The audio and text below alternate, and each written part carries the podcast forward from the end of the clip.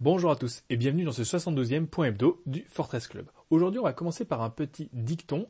Il faut acheter au son du canon et vendre au son du clairon ou du violon, une petite nuance. C'est l'un des dictons les plus connus à la signification claire et qui se révèle très souvent exact sur une longue période.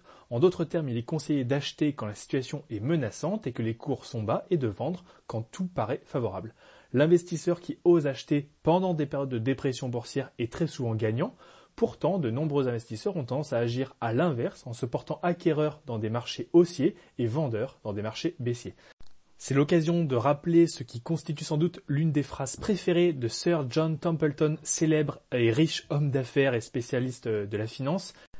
Les marchés haussiers naissent dans le pessimisme, se développent dans le scepticisme, mûrissent dans l'optimisme et meurent dans l'euphorie.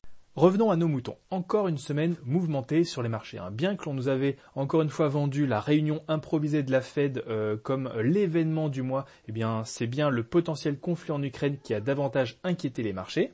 La réunion de la Fed n'a débouché sur rien de concret, on dit en français accoucher d'une souris, ce qui a mis dans l'embarras les stratégistes qui nous annonçaient une hausse surprise des taux avant l'heure. Dans la réalité, ça ne va pas beaucoup les embêter, euh, je parle des stratégistes, hein, étant donné que les marchés financiers ont une mémoire de poisson rouge et que les mêmes stratégistes vont de nouveau faire le même boucan pour la prochaine réunion, ça se trouve la semaine prochaine. Pendant ce temps-là, Vladimir Poutine s'est bien amusé. Les Russes continuent de faire des manœuvres à tout va le long de la frontière ukrainienne. Chaque jour, nous avons de la part des Russes des annonces de retrait de troupes, mais aussi des nouvelles manœuvres. Les Américains déclarent que les annonces de retrait de troupes ne sont pas effectives et que rien n'a bougé. Et pendant ce temps-là, les forces séparatistes pro-russes et les Ukrainiens discutent par obus interposés dans le Donbass. Bref, rien de mieux pour laisser penser qu'un conflit est toujours plausible et pour créer de l'incertitude au niveau géopolitique et sur les marchés, car cet événement aurait des conséquences qu'il est difficile de quantifier pour le moment. À ce rythme-là, doit-on se mettre au russe C'est une vraie question et je ne suis pas le seul à me poser, étant donné que les recherches sur Google Trends explosent sur apprendre le russe. Plus sérieusement, la conséquence c'est quoi? C'est l'attentisme. Alors que nous sommes déjà dans un contexte peu évident pour les marchés avec la hausse des taux qui se profile aux US, le contexte géopolitique ne vient qu'inciter encore plus les investisseurs à ne rien faire.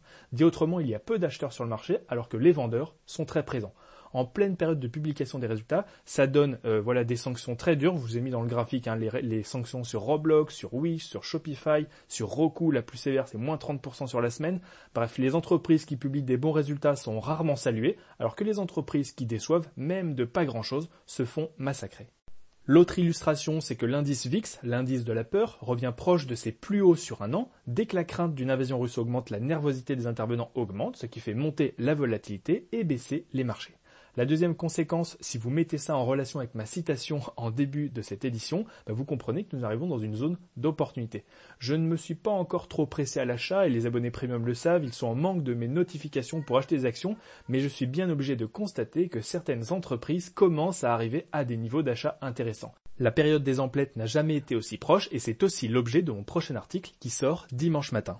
Rien à voir, mais à avoir en tête quand même, c'est selon l'association alors euh, des actifs numériques et le cabinet euh, d'audit KPMG, 8% des Français auraient déjà investi dans des crypto-monnaies ou des NFT et 30%, 30 envisageraient d'en détenir. Et selon les échos, 46% des détenteurs de crypto-monnaies et 29% de ceux qui comptent le faire sont des individus de moins de 35 ans. Donc c'est clairement un truc qui est plutôt de jeunes. L'anecdote de la semaine, c'est Jean-Luc Mélenchon, candidat du parti d'extrême gauche La France Insoumise pour les non-français, euh, qui veut tout prendre au-delà de 12 millions Pourquoi j'en parle ici? C'est que si ce genre de mesure passe un jour, hein, on ne sait jamais, il n'y aura plus d'entreprises familiales cotées en bourse, elles auront déménagé en Suisse ou en Belgique, et il n'y aura plus d'incitation pour un quelconque entrepreneur à construire des grandes entreprises en France. Je parle ici des grandes entreprises qui ont été construites par des grands entrepreneurs, qui sont par la suite gérées par la famille dans une optique la plupart du temps de long terme et dont vous êtes souvent des heureux actionnaires. Je pense ici à LVMH, Eurofins, Hermès, Kering, L'Oréal, Pernod Ricard, ArcelorMittal ou encore Stellantis. Voilà plein d'entreprises qui sont contrôlées par des familles et qui avec une mesure comme ça, ben, n'existeraient peut-être pas. Voilà, c'est tout pour aujourd'hui. Dans le reste de cet article euh, qui est en version écrite, ben, il y a une nouvelle rubrique avec les articles de la semaine et dans lequel je vais davantage mettre, je vais mettre plus souvent désormais des articles qui peuvent voilà vous aider dans votre réflexion d'investisseur euh, de long terme.